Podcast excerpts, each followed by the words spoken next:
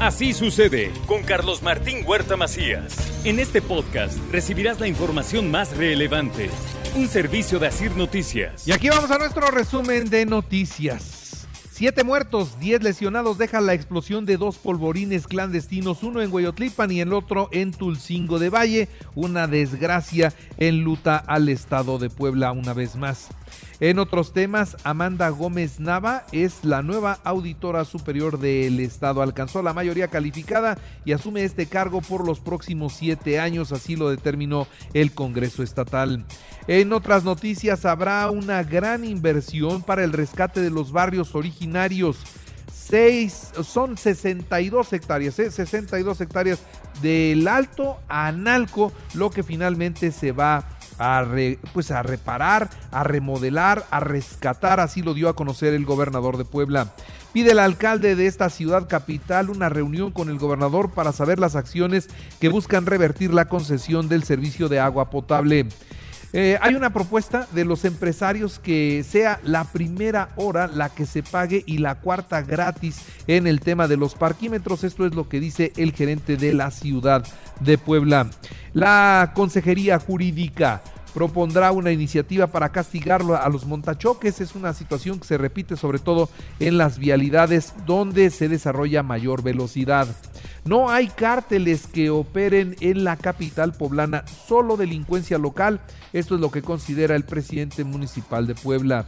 No me mates, no me mates, eran los gritos que se escuchaban en la 25A Sur y luego, luego apareció un cuerpo dentro de un sillón. Hoy conocemos la historia, era una vivienda donde se destacaba la violencia, una vivienda donde había cosas eh, y se hacían cosas malas en serio.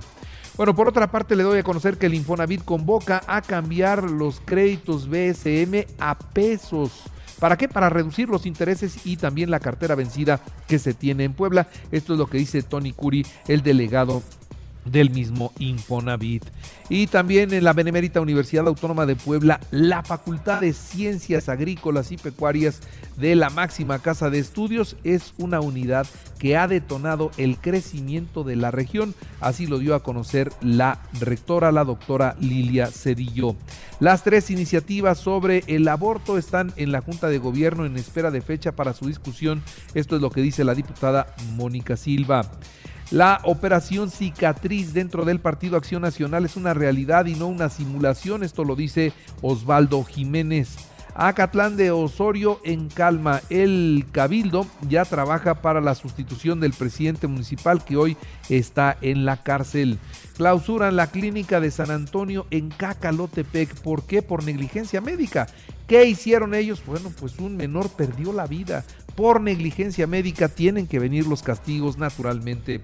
Inició la vacunación en 107 municipios del interior del estado para aplicar dosis de los 12 a los 14 años, segundas dosis de los 15 a 17 y primeras dosis y terceras dosis de los 18 y más. Esto es lo que dio a conocer la Secretaría de Salud.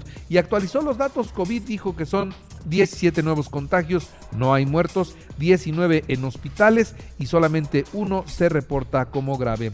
En la información nacional, desde el 15 de agosto, Aeroméxico tendrá nuevos vuelos desde el Aeropuerto Internacional Felipe Ángeles. Saldrán a Cancún, Acapulco, Oaxaca, Monterrey y Guadalajara, además de los que ya tienen, que van a Mérida, que van a, a Villahermosa, esos vuelos se mantienen.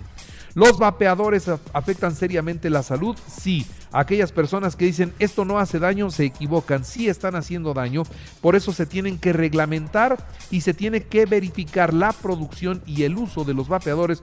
Esto es lo que dice la COFEPRIS. Adelantan la operación del Bronco. Él tiene dos tumores en el colon, podría ser cáncer. Ayer eh, se intervino a este ex servidor público de Nuevo León, quien estaba ya también en la cárcel. Lo que espero de mi gobierno es la protección a las mujeres mexicanas. Esto es lo que dijo Elena Poniatowska en el marco de sus 90 años de vida. Fue su cumpleaños 90 y pues eso es lo que pide mayor seguridad para las mujeres. El presidente de la República aseguró que la Ciudad de México es más segura que Nueva York. ante la prensa pues da estas declaraciones y en Estados Unidos responden con números sobre asesinatos, demuestran que no es así. Nueva York es más seguro que la Ciudad de México, pero pues cada quien cada quien la ve de manera diferente. Sobre la UNAM, nuevamente el presidente habló y señaló a maestros de ciencias sociales incluso como aplaudidores del neoliberalismo. Y dice, el presidente se derechizó la máxima casa de estudios. Con dinero público se fortalecieron grupos y, eh, e investigadores de la derecha dentro de la UNAM. Esto se tiene que revertir. Otra vez se volvió a meter con la Universidad Nacional. La alcaldesa de Guanajuato recorre las calles de su ciudad y de este municipio que gobierna a bordo de un Lamborghini. Nada más cuesta 7 millones el cochecito. En eso anda la presidenta municipal de Guanajuato.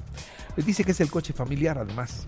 Bueno, los gritos en contra de Marcelo Ebrard frente a Palacio Nacional son una señal que advierte una escalada de violencia al interior de Morena. Esto es lo que dice Ricardo Monreal. Dice que sigue, pues siguen los huevazos, siguen cosas que no queremos que sucedan en la política mexicana. En Morena consideran que los influencers tienen que pagar impuestos. ¿Por qué? Bueno, porque usan las redes sociales más populares, ganan dinero y no pagan.